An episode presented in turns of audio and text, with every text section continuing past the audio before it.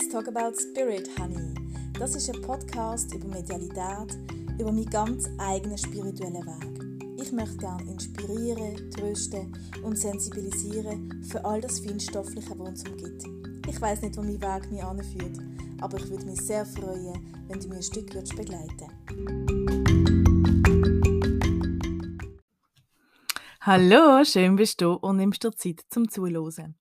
Wir haben ja Frühlingsferien vor kurzem und wir haben uns entschieden, wir gehen in die Nähe von Günzburg, in die Nähe vom Legoland und haben dort eine Ferienwohnung gehabt und ähm, es war ganz ein netter Kontakt mit diesen Vermietern auch und wir sind in die Ferienwohnung reingekommen. Ich muss ehrlich sagen, ich habe mich ganz wohl gefühlt, die Kinder auch, also eigentlich alle, mein Mann auch.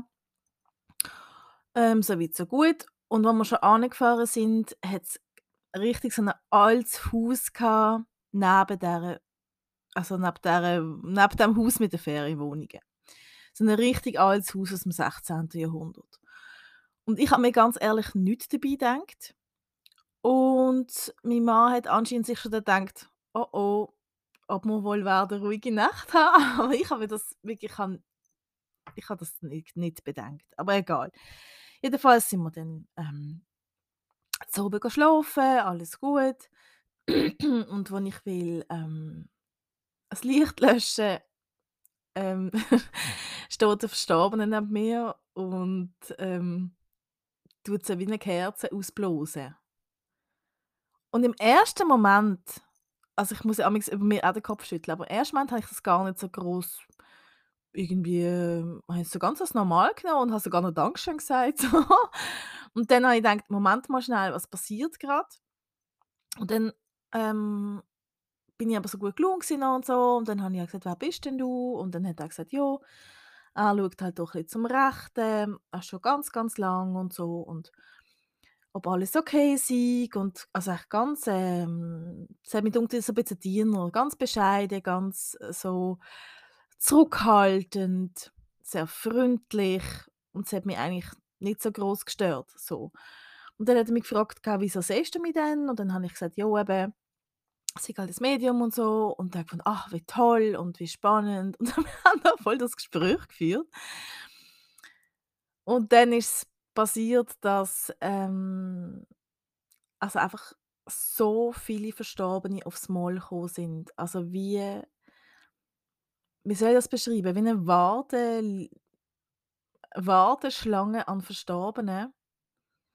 Und am Anfang habe ich es noch ehrlicherweise spannend gefunden. So. Es ist noch ein Historiker gekommen, der hat mir ganz viel erzählt über, über ähm, das Dörfli, wo wir sind und über die Umgebung und so. Und dann ist der nächste gekommen und der nächste gekommen und dann ist eine junge Frau gekommen, die Suizid gemacht hat, die ein ganz spezielles Tattoo hatte und mir das Tattoo gezeigt hat, die gefunden hat, wenn du zu meinen Eltern gehst, rufen und du das Tattoo beschreibst und ich gesagt, ich kann das nicht machen, ich kann nicht zu deinen Eltern rufen, ähm, das, das geht nicht.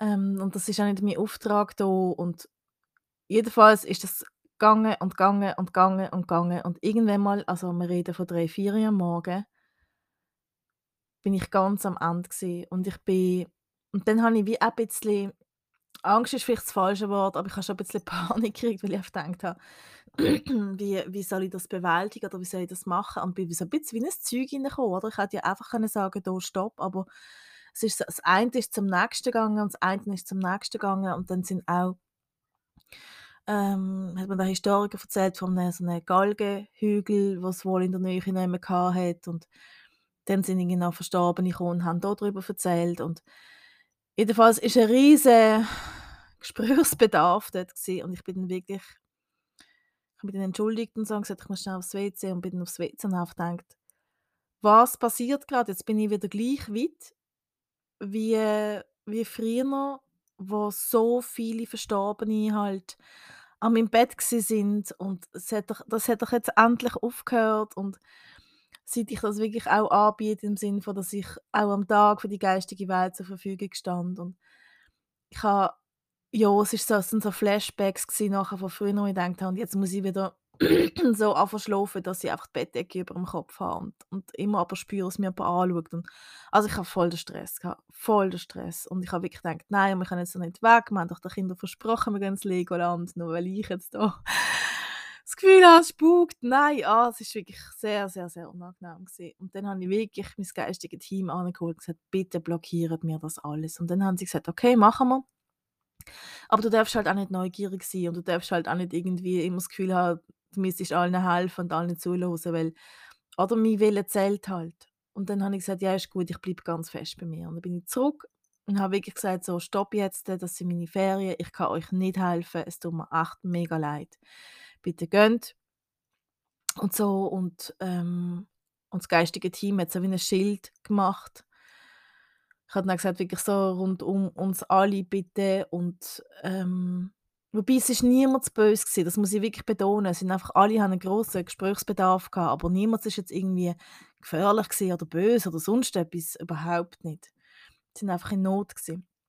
Aber ich konnte fast auch nicht mehr einschlafen. Ich war so aufgewühlt auch und so und habe wirklich wie wie in meinen Teenie-Zeiten wirklich so quasi unter der Bettdecke geschlafen, habe heiß und einfach gedacht so: «Hey, nein, ich kann nie mehr in die Zeit zurück wollen, wo ich so habe Angst haben.»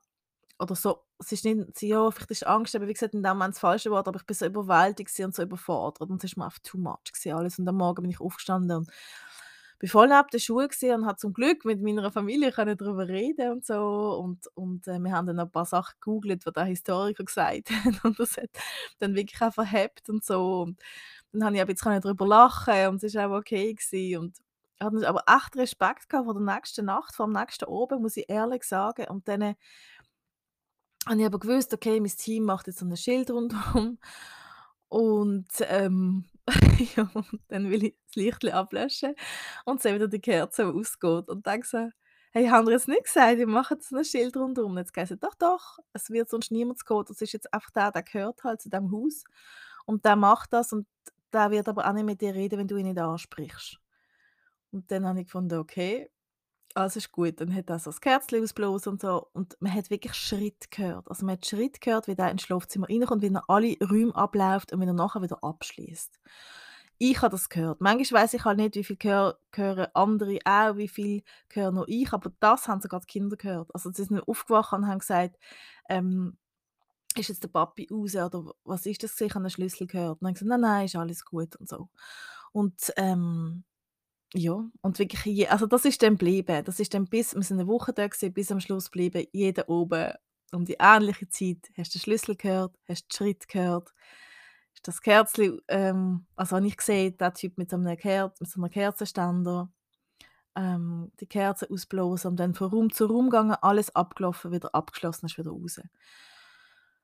Ähm, wir haben wirklich echt schöne Ferien gehabt, aber ich muss ganz ehrlich sagen, das hat mich so aufgewühlt wieder, weil ich so das Gefühl hatte, das ist wie durch. Ich habe gedacht: «Okay, ich jetzt dazu, ich bin ein Medium, ich kann mich ausbilden lassen. Ich kann quasi den On-Off-Schalter machen.» Nein, kann ich nicht. Kann ich nicht. Einmal mehr gemerkt: «Nein, kann ich nicht.» Und ich muss aber ehrlicherweise sagen, dass ich habe es ganz, ganz selten, dass Verstorbene mich noch aufsuchen oben am Bett oder Nacht am Bett. Es gibt es noch, das sind meistens Notfälle. Und für Notfälle, finde ich, habe ich auch Verständnis. Ähm, da habe ich es auch schon gehabt, dass dann eben irgendeine Mutter da steht, brüllen und gesagt: «Bitte, bitte Leute ähm, dieser und dieser Kollegin an, sie hat die Entscheidung und sagt das.» Und ich mache das dann auch. Und ich finde, das ist, wenn es wirklich ein Notfall ist und nur ab und zu, ist das okay. Aber, äh, ja, wenn ich um den Schlaf gebracht werde oder mich halt auch nicht mehr so wohl fühle, dann ist das echt unangenehm. Und ich möchte halt einfach sagen, dass ähm, ich weiß, dass gewisse Hörer und Hörerinnen, die das hören, dass sie das haben, dass sie bei Licht schlafen, dass sie Präsenzen spüren, dass sie äh, merken auch, dass sie Schritt hören, dass Vorhänge sich bewegen, was es alles so gibt, Lichtflacker und so weiter. Und, ähm, da einfach streng sein. Da einfach nicht zu lieb sein, sondern einfach wirklich streng sein und sagen: «Hey, schau, es tut mir leid, ich kann dir so nicht helfen. Ich brauche auch meine Ruhe. Ich muss schlafen, ich muss mich erholen. ähm, bitte gang. Und wir können gerne ähm, morgen reden, wenn du selber kannst mit Verstorbenen Kontakt aufnehmen. Es sind meistens eben wirklich Verstorbene. Also Geistführer und so zeigen sich nicht so. Das geht meistens wirklich um Verstorbene. Ähm, oder du gehst zu einem Medium oder wie auch immer. Du kümmerst dich zu einem anderen Zeitpunkt darum. Wenn du das Gefühl hast, es ist etwas, wo du kannst helfen, wo dich persönlich betrifft. Und ähm, und alles andere, auch wenn man sehr sozial ist und will helfen und es geht einfach nicht. Ich habe jetzt auch bei dieser jungen Frau, auch wenn ich sogar die Adresse herausgefunden habe, ich kann dort nicht einfach rufen und sagen: «Ding Dong, ich habe mit ihrer verstorbenen Tochter geschwätzt.» Also, es geht einfach nicht. Und das muss man einfach den Verstorbenen klar machen. Und ich verstand, dass es blöd ist. Darum kämpfe ich dafür, dass es so viele Menschen ihre Medialität einfach können leben. Bitte, bitte, bitte, weil dort in der Umgebung hat es anscheinend niemand gehabt. Und ähm, je normaler das wird und je mehr Leute ihre Fähigkeiten entdecken und können leben, umso weniger Verstorbene gibt es auch, die so in Not sind und, und wie auf Touristen warten oder sonst einfach auf die erstbeste Gelegenheit.